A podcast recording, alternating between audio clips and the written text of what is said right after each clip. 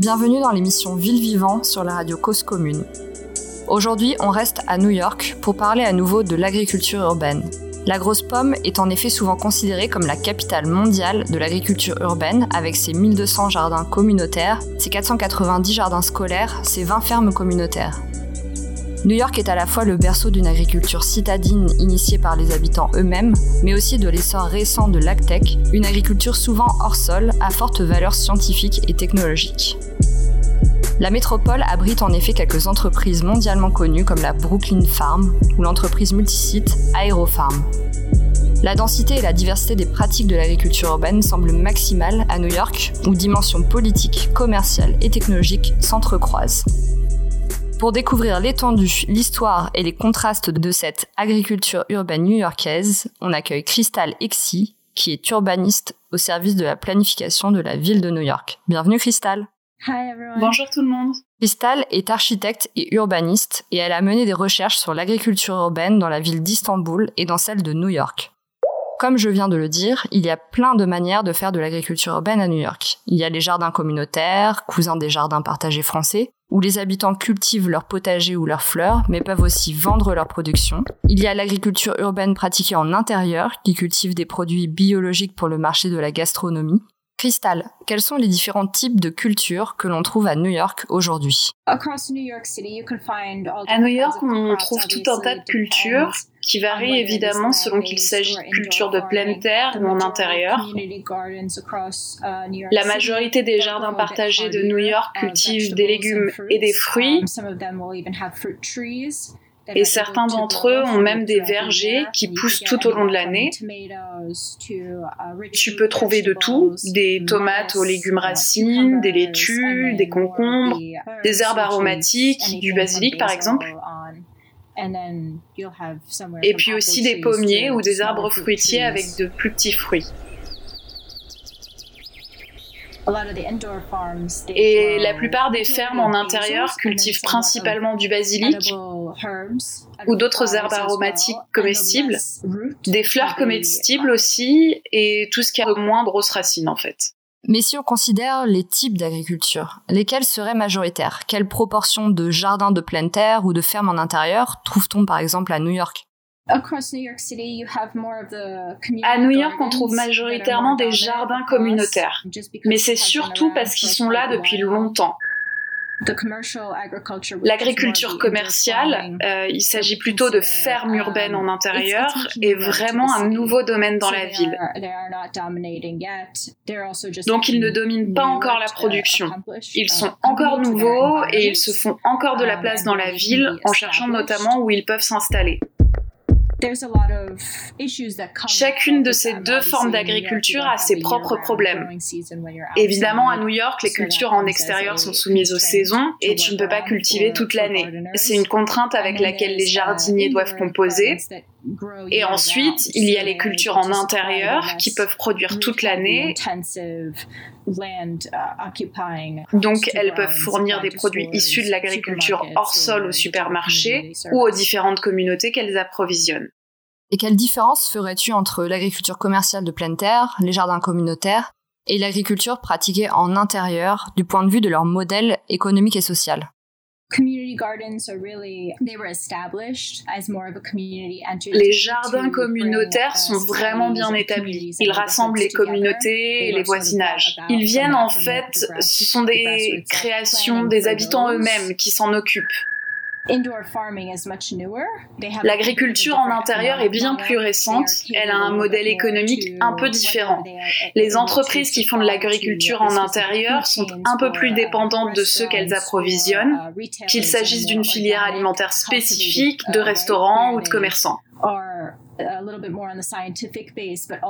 Leurs cultures sont plus biologiques et plus um, ancrées dans des approches scientifiques et elles sont capables de produire certaines cultures sans dégrader les sols Au contraire, des cultures plus importantes de végétaux avec des plus grosses racines qui auront besoin de plus de sol. C'est aussi que l'agriculture en extérieur ne peut pas produire tout au long de l'année. Donc les jardins ont une approche de la production plus durable avec une dimension communautaire.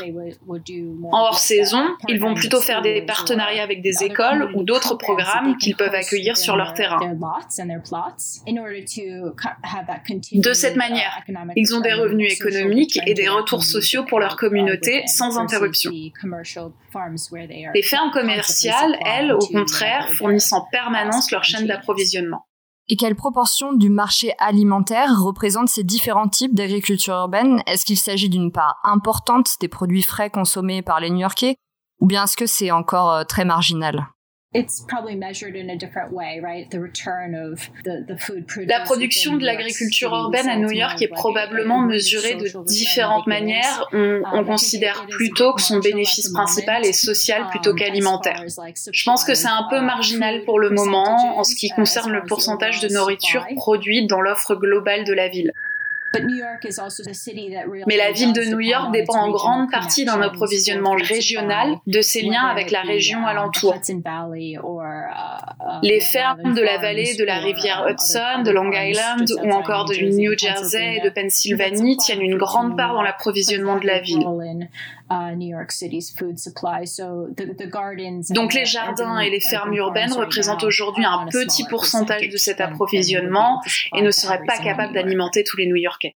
Et est-ce qu'il y a une coordination entre le bassin alimentaire de la ville de New York, qui est donc en grande partie régional comme tu viens de le dire, et ce qui est produit par la ville? Est-ce que c'est complémentaire par exemple, puisqu'elles ne produisent pas forcément les mêmes choses, les mêmes produits? Je pense que les jardins et les fermes de la ville sont très soutenus par les communautés, surtout les quartiers où les terrains ont été à une époque abandonnés et laissés en friche, et où les communautés ont repris possession de ces terrains. Um, ces jardins permettent aux communautés avec de faibles revenus d'avoir accès à des aliments frais et produits locaux, mais sont aussi des lieux de culture et d'éducation pour ces communautés. Donc là où il peut y avoir un manque d'approvisionnement alimentaire, par les réseaux régionaux. Um, Ces jardins peuvent permettre d'approvisionner les supermarchés en produits frais pour les communautés qui les gèrent.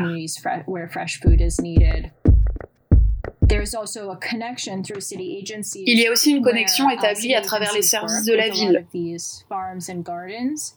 Les services travaillent en partenariat avec les jardins et les fermes urbaines pour créer une deuxième chaîne de distribution alimentaire. La nourriture est collectée et redistribuée aux communautés qui en ont besoin à travers les marchés de produits frais ou les écoles.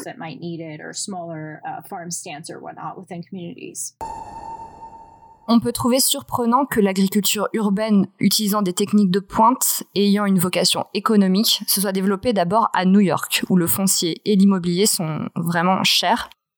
De fait, certaines compagnies d'agriculture urbaine commerciale ont fait faillite et le modèle économique de cette production n'est pas encore très défini.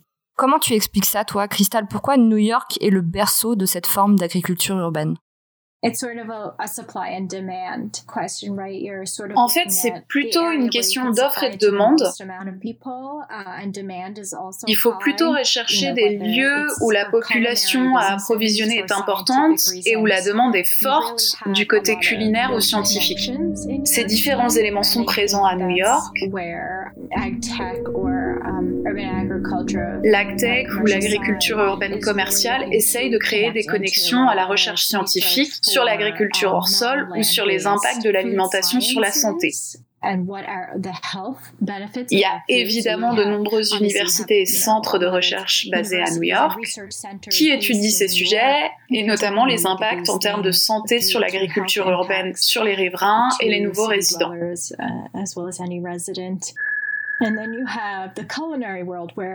Ensuite, il y a le monde culinaire. La ville de New York est un point névralgique, un hub culturel, un, melting pot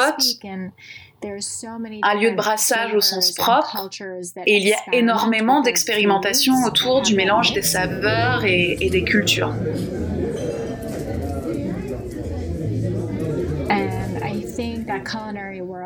Je pense que le monde culinaire attend de voir ce qui vient s'il est réellement possible de cultiver juste à côté de son restaurant, de produire tout ce dont on a besoin ici en intérieur. Et le monde culinaire attend aussi de pouvoir développer une double expertise pour les restaurants, de cuisiniers et de producteurs, car de cette manière, il est possible de réduire la chaîne d'approvisionnement et elle peut être contrôlée plus facilement. Toi, Cristal, qu'est-ce que tu trouves spécial ou particulier dans l'agriculture urbaine new-yorkaise? Je pense que ce qui est vraiment spécial, c'est qu'on la voit. Euh, tu sais, c'est vraiment une partie intégrante du tissu urbain new-yorkais. J'ai voyagé dans quelques autres villes seulement, mais il me semble que ce qui est vraiment remarquable à New York, c'est qu'à la fois on la perçoit et on l'oublie. Tu peux passer à côté quand tu marches le long d'un bloc d'immeubles dans les rues de New York, que ce soit dans le quartier du Lower East Side ou de l'Upper East Harlem, et dans un quartier de Brooklyn, du Queens ou du Bronx. Et ce que tu vois, c'est un jardin urbain. Ils sont dynamiques, c'est comme un parc qui serait pas géré par les services de la ville, mais de plein de manières différentes par les membres des communautés. Et je pense que ce qui est si puissant à New York, c'est qu'on est une ville de citadins qui agissent. C'est assez évident. Euh, je sais pas comment c'est dans les autres villes, mais ici, c'est pas euh, allez, mettons un jardin ici et quelqu'un va le gérer pour nous. C'est plutôt les communautés elles-mêmes qui réclament de pouvoir cultiver une parcelle en mettant en avant le fait qu'elle n'est pas utilisée, par exemple. Quelques membres d'une communauté, qu'il s'agisse d'un immeuble privé, de logements sociaux ou d'une école, disent on veut un jardin. Et ils utilisent les ressources qui sont à leur disposition. Ils peuvent regarder sur Internet et entrer en contact avec le service des parcs ou avec un autre service de la, de la ville pour dire nous voulons ça. Et ensuite, ça se met en route assez rapidement, ils remplissent des formalités administratives, obtiennent des fonds et sont en mesure d'accomplir tout ça eux-mêmes. Et c'est vraiment unique parce que les membres de ces communautés sont réunis autour de la nourriture par la production alimentaire. Et ensuite, à partir des jardins, ils conçoivent d'autres projets et d'autres choses qui apportent un bénéfice à la communauté. Toi, Cristal, tu es une jardinière, toi, tu pratiques? Oui, je jardine, je um, cultive en fait. J'ai une petite parcelle où je vis dans le Queens et j'ai une cour qui fait euh, probablement dans les 20 mètres carrés où je cultive. Et je l'ai toujours uh, fait. Je me suis toujours intéressée au jardinage. J'ai grandi à Long Island, euh, où c'est pas dense comme à Manhattan mais où il n'y a pas non plus une grande disponibilité du foncier et j'ai toujours accordé de l'importance aux espaces ouverts.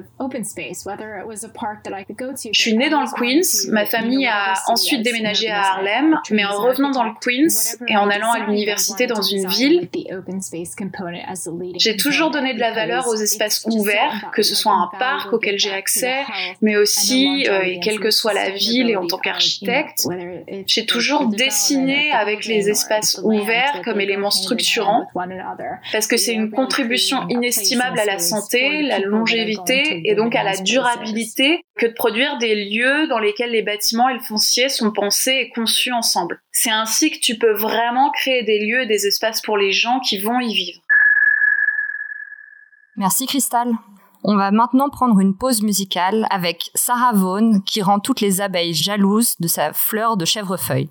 On écoute donc le standard de jazz Honeysuckle Rose, composé par Fats Water, ici interprété par Sarah Vaughan à Mr. Kelly's à Chicago dans les années 50.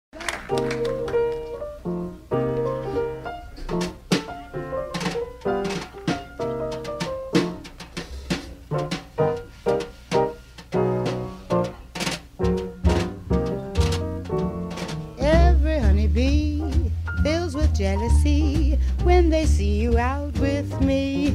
I don't blame him, goodness knows. Honeysuckle rose.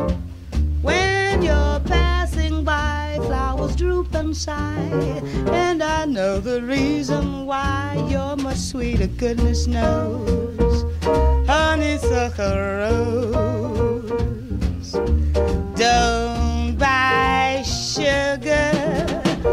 Just have to touch my cup. You're my sugar. It's sweet when you stir it up. When I'm taking sips from your tasty lips. Seems the honey fairly drips. Your confection, goodness knows, honeysuckle rose.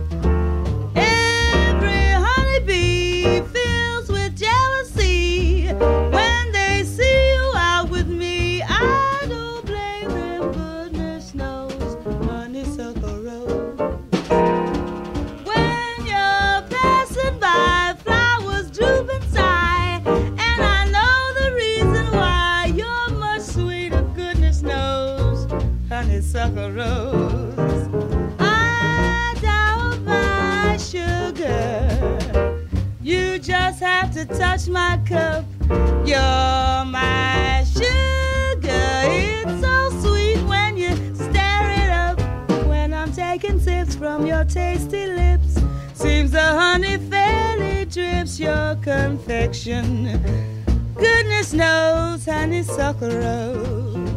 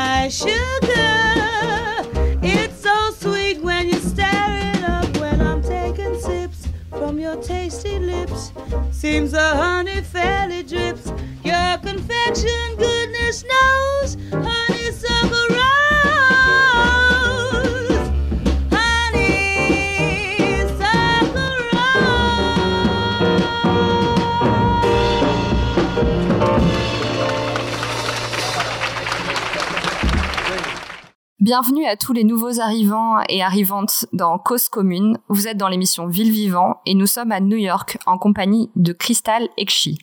Dans cette deuxième partie de l'émission, on évoque la géographie et l'histoire de l'agriculture urbaine dans la grosse pomme. Crystal, tu nous as parlé un peu de la géographie des parcelles cultivées et de l'agriculture commerciale à New York. Il me semble que c'est un point assez intéressant. Tu nous as dit que l'agriculture urbaine peut permettre d'approvisionner des quartiers manquant d'accès à des produits frais, usuellement euh, acheminés par les circuits régionaux. On peut penser que la localisation des parcelles cultivées est liée au prix du foncier aussi à New York et qu'on en trouvera plutôt là où le foncier est moins cher. Mais l'agriculture urbaine procède aussi d'une histoire. Quelle logique détermine le plus la localisation des parcelles et des espaces cultivés dans la ville de New York? Est-ce qu'il s'agit plutôt d'une logique économique ou d'une logique historique? Je dirais que c'est la deuxième solution. C'est plutôt lié à l'histoire du foncier de New York. C'est visible par exemple à la localisation des jardins aujourd'hui, que ce soit dans le Lower East Side de Manhattan, dans l'Upper East Side d'Harlem ou dans le Bronx. Les jardins sont apparus à une époque où les parcelles de la ville étaient laissées à l'abandon et alors la gestion de ces parcelles, leur entretien, devenait un poids dans les finances de la ville qui n'était pas en mesure de l'assumer malheureusement. Donc la localisation de ces jardins et les raisons pour lesquelles ils sont situés ici et non ailleurs, c'est plutôt lié à l'histoire de la ville de New York, car ils sont apparus à l'occasion de la vacance des terrains et du déclin économique de la ville. Je ne dirais pas pour autant que ces jardins sont spécifiquement liés à un profil démographique, c'est plutôt une question de disponibilité des sols, parce qu'on peut voir que les jardins émergent aujourd'hui dans différents différentes communautés avec des formes, des tailles diverses, sur des toits ou sur des barges flottant au milieu de la rivière Hudson. Donc ils apparaissent dans des formes et des types très différents dans toutes ces parcelles abandonnées, mais pour ce qui est des cultures de pleine terre, leur localisation s'explique plutôt par l'histoire. Tu nous as un peu parlé de l'histoire de l'agriculture urbaine, donc. Est-ce que tu peux nous expliquer comment ça a commencé à New York? Et comment cette forme d'agriculture s'est développée? Avant que les jardins n'apparaissent, la planification par le haut était pratiquée à New York sous la houlette de Robert Moses, décrit par Nance Voron comme le Haussmann new-yorkais dans l'épisode précédent de Ville vivant. Um, Dans les années 70, um, alors que New York était touché par une grave crise financière, la vacance a commencé à se propager dans toute la ville. Et à cause de cette grande disponibilité des terrains, certains coins étaient touchés par la déprise urbaine, comme on l'appelle. La ville était vraiment laissée entre les mains des gens et les habitants ont pris possession des parcelles. C'était une initiative venant de la base pour montrer qu'ils en prenaient soin et que cela leur importait, et ils ont transformé une grande partie de ces terrains vacants en jardins. Ainsi, les communautés ont pris ensemble les choses en main et ont transformé les parcelles où des immeubles avaient brûlé ou bien les terrains étaient en friche pour cultiver plein de choses très variées après avoir nettoyé les parcelles, ramassé les déchets liés à l'absence de gestion. Donc ces membres des communautés ont changé l'usage de ces parcelles et ont créé des lieux communs où pouvaient se rassembler le voisinage, où ils pouvaient exprimer leurs inquiétudes, être ensemble, partager leurs valeurs, éduquer leurs enfants et les adolescents, et leur enseigner les valeurs de leur communauté. De tout cela a émergé autour de 1978 un programme nommé Green Thumb, la main verte en français, qui est aujourd'hui géré par le service des parcs de la ville de New York et qui permet vraiment aux services municipaux d'apporter du soutien à la gestion des jardins partagés, que ce soit par un groupe de personnes issues de la communauté ayant été choisies par le voisinage. En fait, dans ce cas, le voisinage vote pour élire ceux qui devront gérer le jardin sur le long terme, ou par des moyens financiers qui leur sont octroyés en cas de besoin si un problème est identifié. Et c'est vraiment comme ça que ça a commencé dans notre ville et que ça continue jusqu'à aujourd'hui. Les jardins ont la possibilité de perdurer et de rester là où ils sont avec le soutien de la ville. Mais il me semble que dans les années 1990, euh, le maire, c'était Giuliani à l'époque, avait tenté de vendre les parcelles des jardins communautaires de Manhattan pour renflouer les caisses de la ville. Une lutte s'était organisée pour contrer les ventes et un fonds dédié, le Trust for Public Land, a été créé afin de préserver ces terrains en les achetant. Donc, qu'est-ce qui s'est passé à ce moment précis et est-ce que ça a changé la relation entre la municipalité et les communautés? Je pense que c'est clairement le cas, mais je pense qu'un grand nombre de ces luttes sont encore d'actualité. Et ce n'est pas seulement lié à des contraintes budgétaires, mais c'est aussi une question de valeur. Certains services, le maire ou d'autres élus peuvent prendre en considération le fait que les communautés demandent aussi la production de logements à prix maîtrisé, uh, dont la ville de New York manque aujourd'hui, et ce manque s'amplifie depuis des années.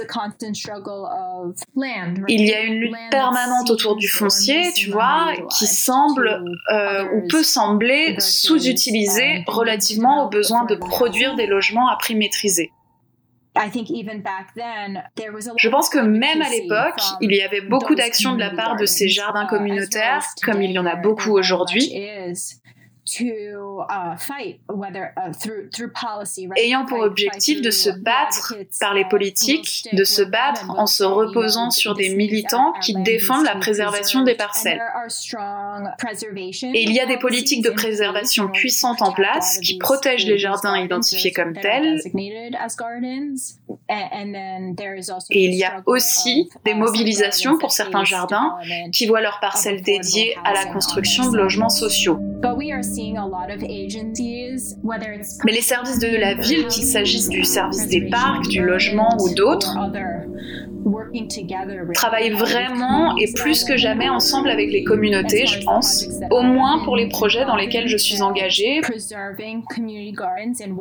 pour préserver les jardins d'une manière ou d'une autre, ou alors pour retrouver une parcelle suffisamment près de celle dédiée à la construction de logements pour que le lien à la communauté soit préservé, que la communauté ne soit pas coupée du jardin. Ou alors, on développe une parcelle en agriculture urbaine dans le projet immobilier qui est accessible aux membres de la communauté qui participaient à l'ancien jardin, mais aussi aux nouveaux résidents.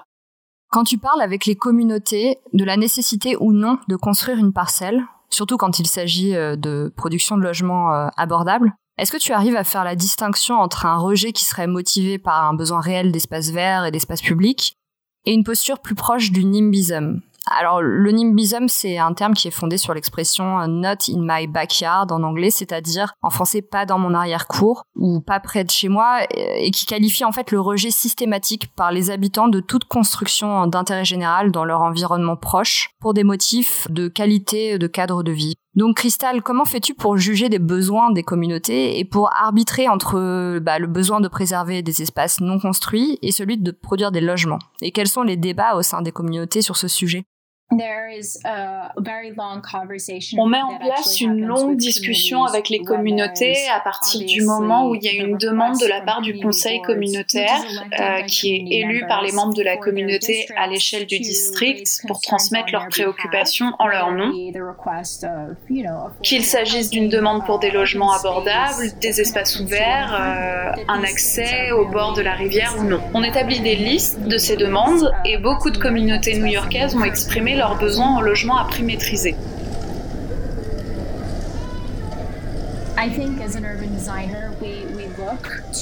En tant qu'urbaniste, on cherche des espaces uh, ouverts pour les communautés pour développer différents usages comme les jardins urbains, uh, mais aussi des espaces de loisirs ou des logements.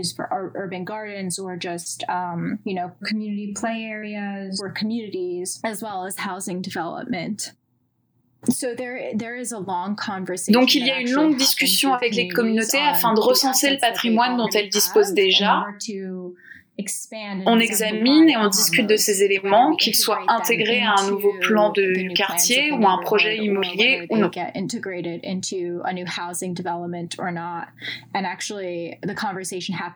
Et la conversation porte sur les besoins immédiats, sur les besoins qui apparaissent après la construction, ou sur l'intégration elle-même et les étapes nécessaires pour conserver l'impact social de ce patrimoine, pour ainsi dire. Comment la ville de New York est-elle impliquée dans l'agriculture urbaine aujourd'hui? Il me semble que tu as parlé de la réglementation, qu'il est différent d'avoir une parcelle ou de cultiver à l'intérieur d'un bâtiment. Comment participes-tu au développement de l'agriculture urbaine aujourd'hui en tant qu'urbaniste de la ville? Il y a deux choses différentes en fait il y a une réglementation liée au zonage de la ville qui est mise en place par le service de la planification urbaine pour lequel je travaille. Donc le zonage définit les occupations des sols autorisés dans la ville. Il y a évidemment une logique derrière tout ça qui explique pourquoi la ville de New York est telle qu'elle est, mais je ne vais pas entrer là-dedans. Pour l'agriculture urbaine ou pour les parcelles qui vont peut-être être utilisées pour produire des comestibles, il y a un usage nommé agriculture urbaine qui est permis dans la ville de New York sans être pour autant vraiment défini. Et on se rend compte que les jardins peuvent plus ou moins être mis en place partout où il y a du foncier disponible. Ils doivent évidemment être définis comme des jardins cultivés. Et ensuite, il y a des préoccupations environnementales qui entrent en jeu. Et c'est vraiment la raison d'être du zonage, tu vois, parce que tu ne veux pas qu'un complexe industriel soit construit à côté d'une zone résidentielle. and and that's really like what zoning governs right? Like why do we have certain uses in certain areas? Because you don't want a manufacturing building right next to your residential being developed. And then there is Et le deuxième élément concerne la culture en intérieur qui s'est démultipliée récemment. Ils ont peut-être un peu plus de contraintes, il s'agit plutôt d'un code de construction et je ne suis pas de ce service, mais le service de la construction a évidemment ses propres préoccupations environnementales à propos de la culture, car évidemment c'est plus compliqué que d'avoir une plante sur son bureau. Là, il s'agit vraiment de cultiver et de récolter des comestibles qui ont besoin d'être contrôlés d'un point de vue sanitaire. C'est vraiment dans la, dans la perspective de maîtriser la sécurité de la production alimentaire que ces règles sont mises en place. Elles existent pour une bonne raison. Et est-ce que tu as un souvenir particulier concernant l'agriculture urbaine à New York, peut-être en tant qu'agente de la ville, qui illustrerait tes propos? Oui, j'en ai un. En fait, quand je finissais mon master, mon premier semestre à l'université portait vraiment sur l'étude de New York. Et on passait par plusieurs niveaux de compréhension de l'urbanisme et de la planification, qui étaient les sujets que j'étudiais. Et notre premier cours portait sur le tissu urbain de New York. J'étais dans une communauté du Bronx, on se baladait et on avait des rendez-vous avec différents groupes et responsables des communautés. Et juste en se baladant dans l'un des quartiers du Bronx, on a trouvé un, jardin communautaire ouvert. Uh, on y est entré. On, était une équipe de quatre, donc on est entré.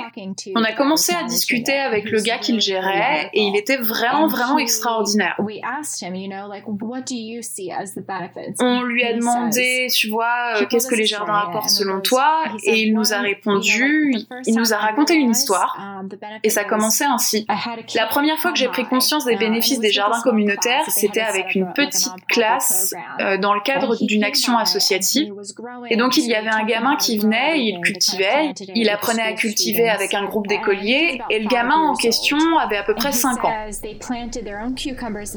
Ils avaient planté leurs propres concombres, leurs propres tomates, et donc autour du mois d'août, ils ont commencé à voir tout ça fleurir et mûrir.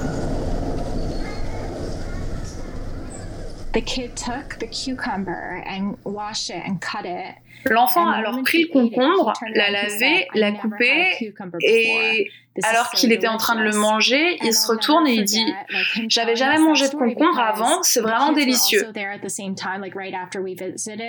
Uh, Et j'oublierai jamais le récit de cette histoire, aussi parce que les enfants étaient présents. Ils sont entrés dans le jardin communautaire juste après qu'on a fait cette visite. Et ça m'a laissé un souvenir marquant. Ça a eu un impact considérable, au moins pour moi, parce que moi, j'ai eu la possibilité, la chance de grandir en ayant des concombres. Et simplement de savoir que cette nourriture qui est si abondante pour beaucoup de gens n'est en réalité pas abondante, et n'est pas accessible pour ces communautés m'a bouleversée. Pourquoi c'est pas le cas? Euh, Je ne cesserai de me demander et comment? Comment peut-on faire que ce soit le cas? Tout de suite Qu'est-ce qu'il est nécessaire de changer et pourquoi nos jardins sont si importants? C'est parce que pour cet enfant qui représente les enfants d'Amérique et du monde, c'est ça la valeur d'un jardin. Il était en mesure de faire pousser son propre concombre et de le manger pour la première fois et cette joie que ça apporte, c'est tout simplement irremplaçable en fait. Tout simplement. Prenons maintenant une pause musicale sur la côte new-yorkaise avec le chanteur Kamayou qui nous emmène dans le métro vers Far Rockaway sur la côte pacifique de Long Island pour une petite romance.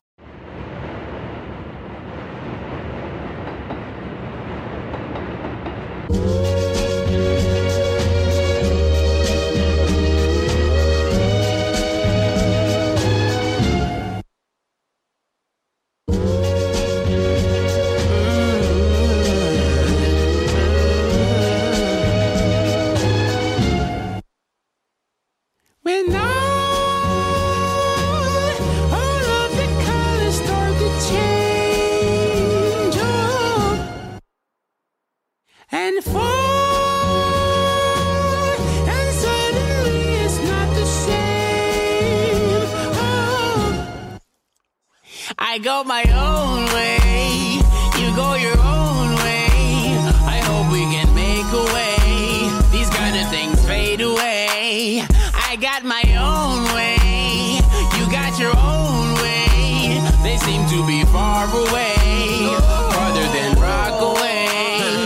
Wasn't even fighting on the day to day. Wasn't even tired, so just take a break. Wasn't on the menu, but was on the plate. I ate it and I hate it, I ain't like the taste. Nasty, all good moments about the last week. Keep on coming back to harass me. You good lover, you good lover, you love like we already blood. Uh-huh.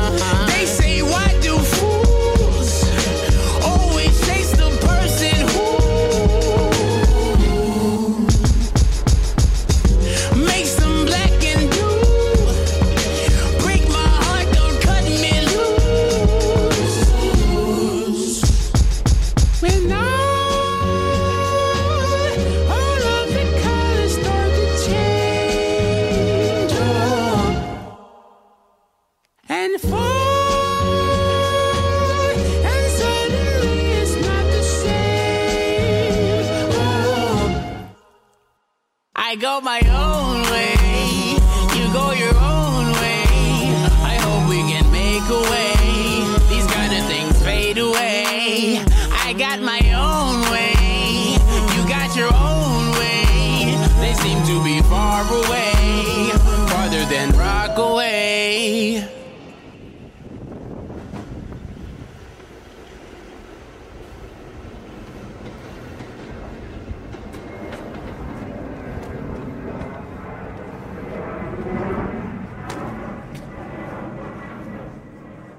Bienvenue aux nouveaux arrivants sur Cause Commune. Vous êtes dans l'émission Ville Vivant et nous sommes toujours à New York avec Crystal Ekshi, spécialiste de l'agriculture urbaine à la ville de New York.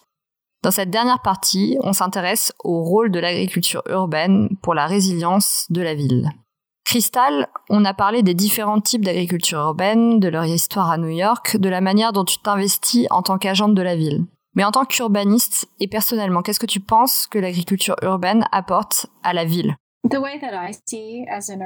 Mon point de vue en tant qu'urbaniste est que l'agriculture urbaine est un atout extraordinaire pour les villes dans le monde. Um, C'est pas seulement à New York, mais c'est une pratique que nous ne devrions pas oublier. On ne devrait pas la dévaluer parce qu'elle ne semble pas avoir la plus-value financière d'un projet immobilier. En fait, elle a plutôt une valeur sociale et son utilité pour la communauté se mesure sur le long terme, sur le temps de plusieurs années, par leur croissance, leur mode de vie, leur développement. Son bénéfice pour la santé tient à ça et ça a aussi un impact environnemental. L'agriculture urbaine donne tellement sur le long terme à la ville à une si petite échelle. C'est plutôt un atout euh, communautaire. Quand tu penses aux communautés, ce sont des petits groupes de gens qui se connaissent, qui sont en mesure de se retrouver dehors, de discuter entre eux. Um, Et la plus-value de l'agriculture urbaine pour ces communautés, qu'il s'agisse de culture en pleine terre ou en intérieur, la conscience d'avoir ce patrimoine commun a un effet propre au sein de la communauté. Ça rapproche les gens et ça, c'est vraiment une ressource sans prix que les villes devraient s'assurer d'avoir en leur possession. Quand j'entends parler de l'agriculture urbaine à New York, je vois quelques différences avec euh, la situation française. Je pense notamment à l'accent qui est mis sur l'éducation des enfants et des jeunes, mais aussi à la dimension politique qui avait été soulignée par euh, Kaduna Demaï dans le troisième épisode de notre émission qui portait sur les vacants jardinés ou encore au lien fait avec les politiques alimentaires qui tentent de contrer euh, les déserts alimentaires. Les déserts alimentaires, c'est des endroits où l'offre en produits frais ou de qualité est quasiment inexistante. Qu'est-ce que tu penses de ces particularités? Est-ce que tu es d'accord avec moi? Et comment tu décrirais ces différents points? Comment la jeunesse est investie dans, dans les jardins? Qu'est-ce qui fait que les jardins communautaires sont vraiment des, entités politiques et quel lien entre l'agriculture urbaine et les politiques alimentaires euh, sont tissés à New York? Je sais, ça fait beaucoup de questions à la fois. Prends ton temps euh, pour me répondre. Je crois que je vais te demander de répéter après que j'ai répondu aux deux premières questions. Donc, tu as fait référence à la jeunesse. Quelle est l'importance de l'agriculture urbaine pour les jeunes des communautés? À New York, avec la pandémie du coronavirus et la ville étant devenue le centre de l'épidémie, les inégalités en termes de santé pour les communautés d'origine d'Amérique latine et les Afro-Américains, leur manque de ressources en termes de santé ont été rendus très visibles. Et je pense que l'agriculture ou juste la réflexion sur comment on génère un meilleur environnement pour toutes les communautés urbaines, en tant qu'urbaniste, ça n'a pas de valeur. Les enfants doivent avoir la possibilité de grandir dans un environnement où ils comprennent ce qu'est une tomate ou un uh, concombre et où ils y ont goûté et où ils connaissent la valeur du sol, c'est-à-dire qu'ils savent euh, ce qu'il est possible d'y cultiver, ce que le sol peut leur apporter en fait. Et où ils découvrent en tant que citadins la valeur d'un espace ouvert de la valeur d'un espace bâti, ce que cet espace ouvert leur apporte et les bénéfices qu'ils en tirent pour eux-mêmes et pour leur avenir. Et on voit que beaucoup d'écoles à travers New York participent déjà à des jardins communautaires ou ont créé des jardins dans leur enceinte. Et la retombée pour les étudiants est très bien mesurée par le service de l'éducation de la ville.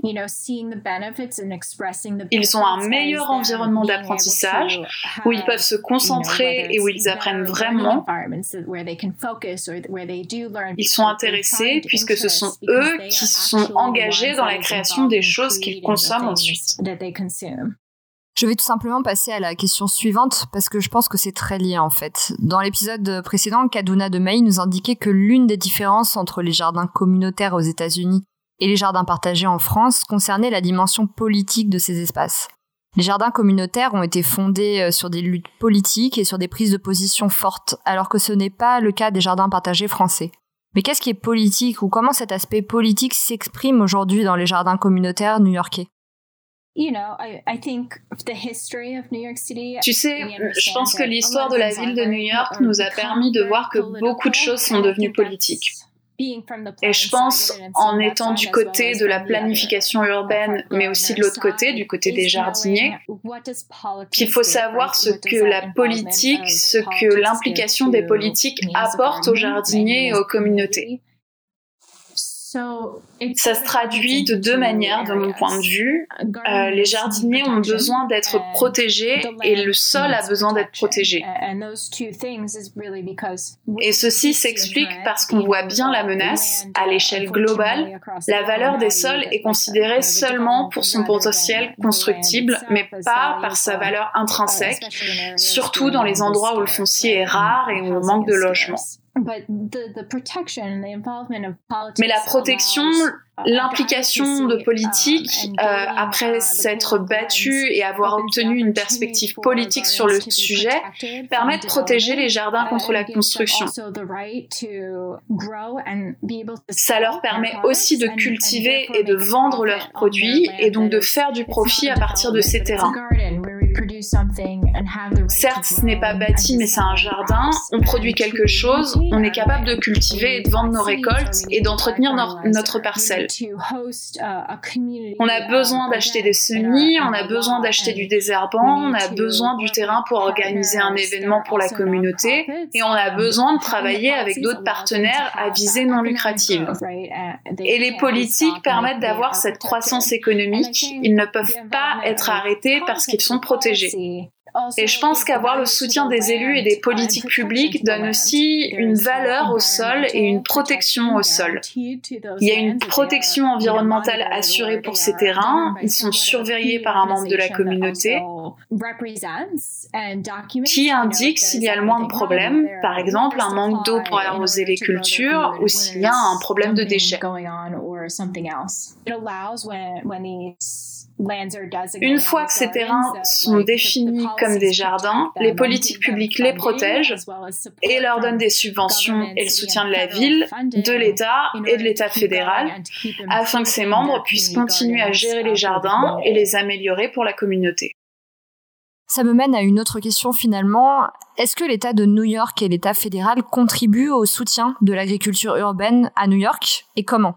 Le programme Green Thumb reçoit des fonds des programmes fédéraux pour le logement et le développement de l'agriculture urbaine.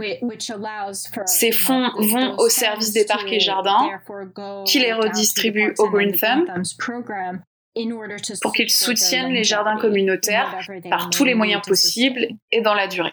Cristal, on a beaucoup parlé des jardins communautaires, mais il y a aussi l'agriculture commerciale, en intérieur notamment, et il me semble que ces dernières années, il y avait la crainte, du côté des jardins communautaires, de voir toute l'attention médiatique, les politiques et les subventions river sur ce qu'on appelle l'ACTEC, c'est-à-dire euh, l'agriculture urbaine fondée sur des approches techniques pointues et, euh, à visée commerciale. Est-ce que tu penses que les jardins communautaires et des approches plus traditionnelles risquent d'être mises de côté par, par ce décollage de la tech et par euh, une focalisation sur, sur cette forme d'agriculture urbaine?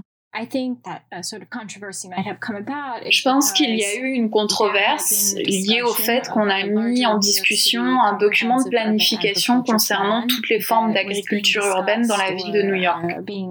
Uh, ce que ce plan pourrait entraîner a été discuté ou examiné par les services de la ville.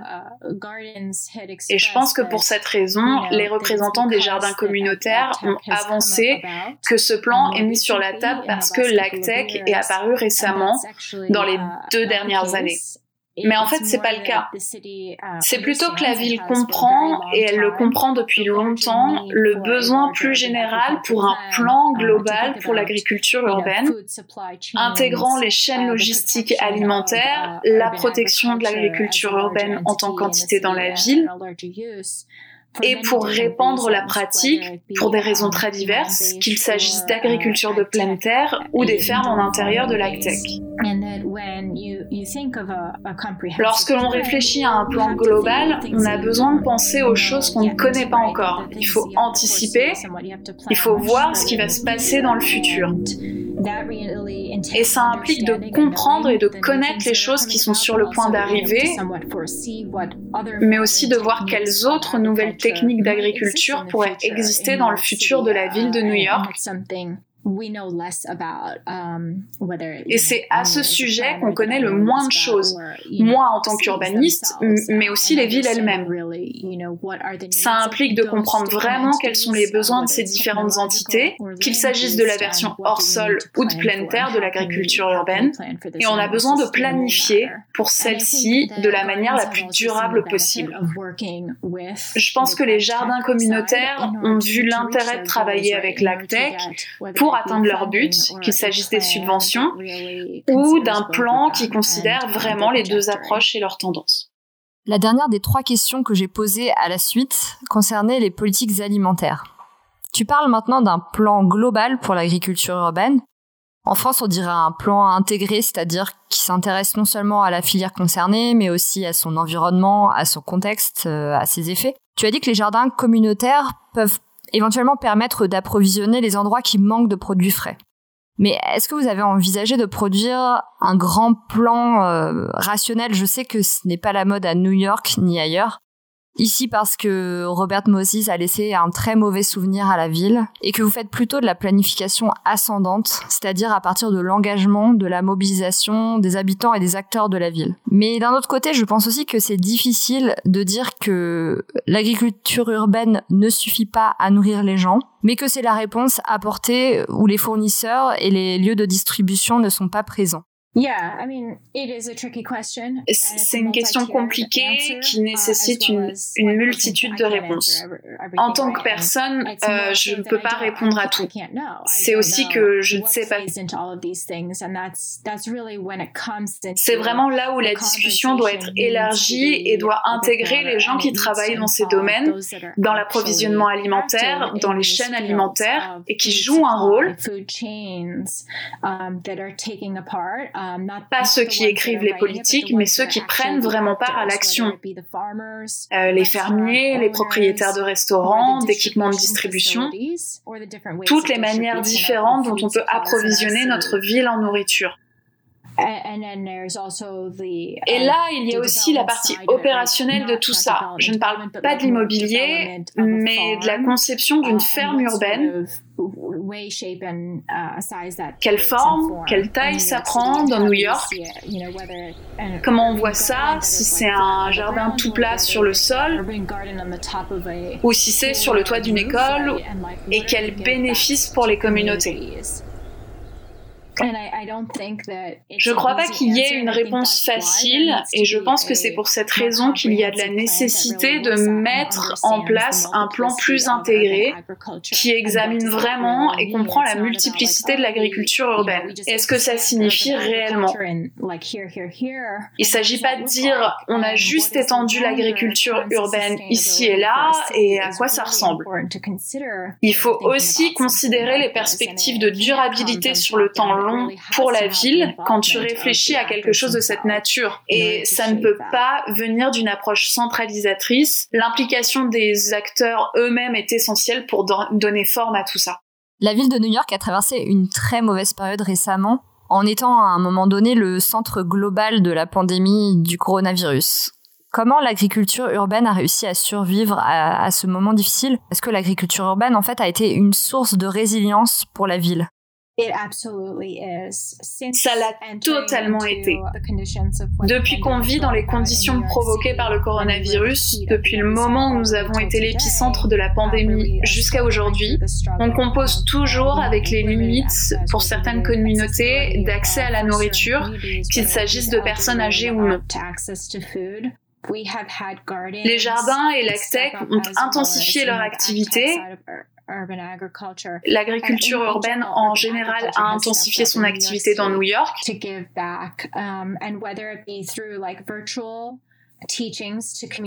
Que ce soit à travers des cours en ligne pour les communautés qui ont été mis en place immédiatement parce qu'ils voulaient continuer leur programme. Et la valeur de tout ça, euh, surtout que c'est arrivé au moment où la mise en culture aurait dû commencer et les cultures auraient dû pousser jusqu'à aujourd'hui, où ça aurait été le moment de récolter, la valeur de tout ça est que ça continue. Et ça continue, que ce soit à travers l'intensification de l'aspect managérial, à travers des plantations et aussi de l'action de la ville.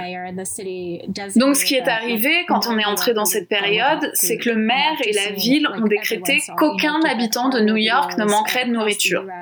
Et on a vu comme tout le monde ces vidéos horribles de fermiers dans certaines régions des États-Unis jeter leur nourriture parce qu'ils ne pouvaient pas trouver une nouvelle chaîne d'approvisionnement et que leur chaîne habituelle était directement un restaurant ou un supermarché qui a eu besoin de fermer pour mettre en place les nouveaux standards sanitaires.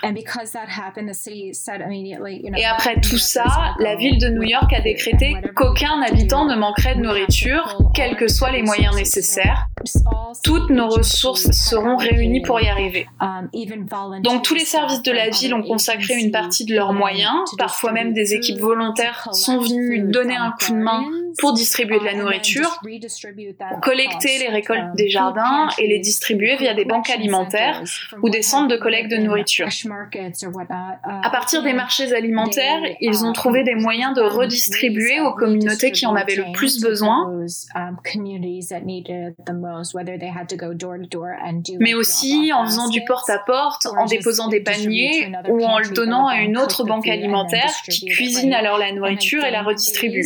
Et je pense que c'est très très durable et très adaptable à notre climat parce que c'est local. C'est si local que les communautés interviennent directement et sont en mesure de dire on va apporter notre production tout de suite à ceux qui en ont le plus besoin. Aucun coup ne sera un obstacle. Et la ville dit aucun coup ne sera un obstacle. Et ça marche. Merci pour ces histoires, Cristal, et pour cet aperçu sur euh, comment l'agriculture urbaine a pu aider les gens à s'en sortir pendant la pandémie. On regardera désormais plus attentivement les parcelles euh, jardinées lors de nos balades à New York, à Paris ou ailleurs. Enfin, un mois du moins. Donc, merci pour tout. Merci beaucoup de m'avoir reçu. Comme toujours, vous pouvez aller sur la page de l'émission Ville Vivant sur le site de Cause Commune www.cause-commune.fr pour en savoir plus. Des liens sur les thèmes abordés vous permettront d'explorer un peu plus avant le sujet. Cette émission a été réalisée grâce à Déborah Jacot qui a prêté sa voix pour le doublage français de Crystal Ekchi. Merci Déborah.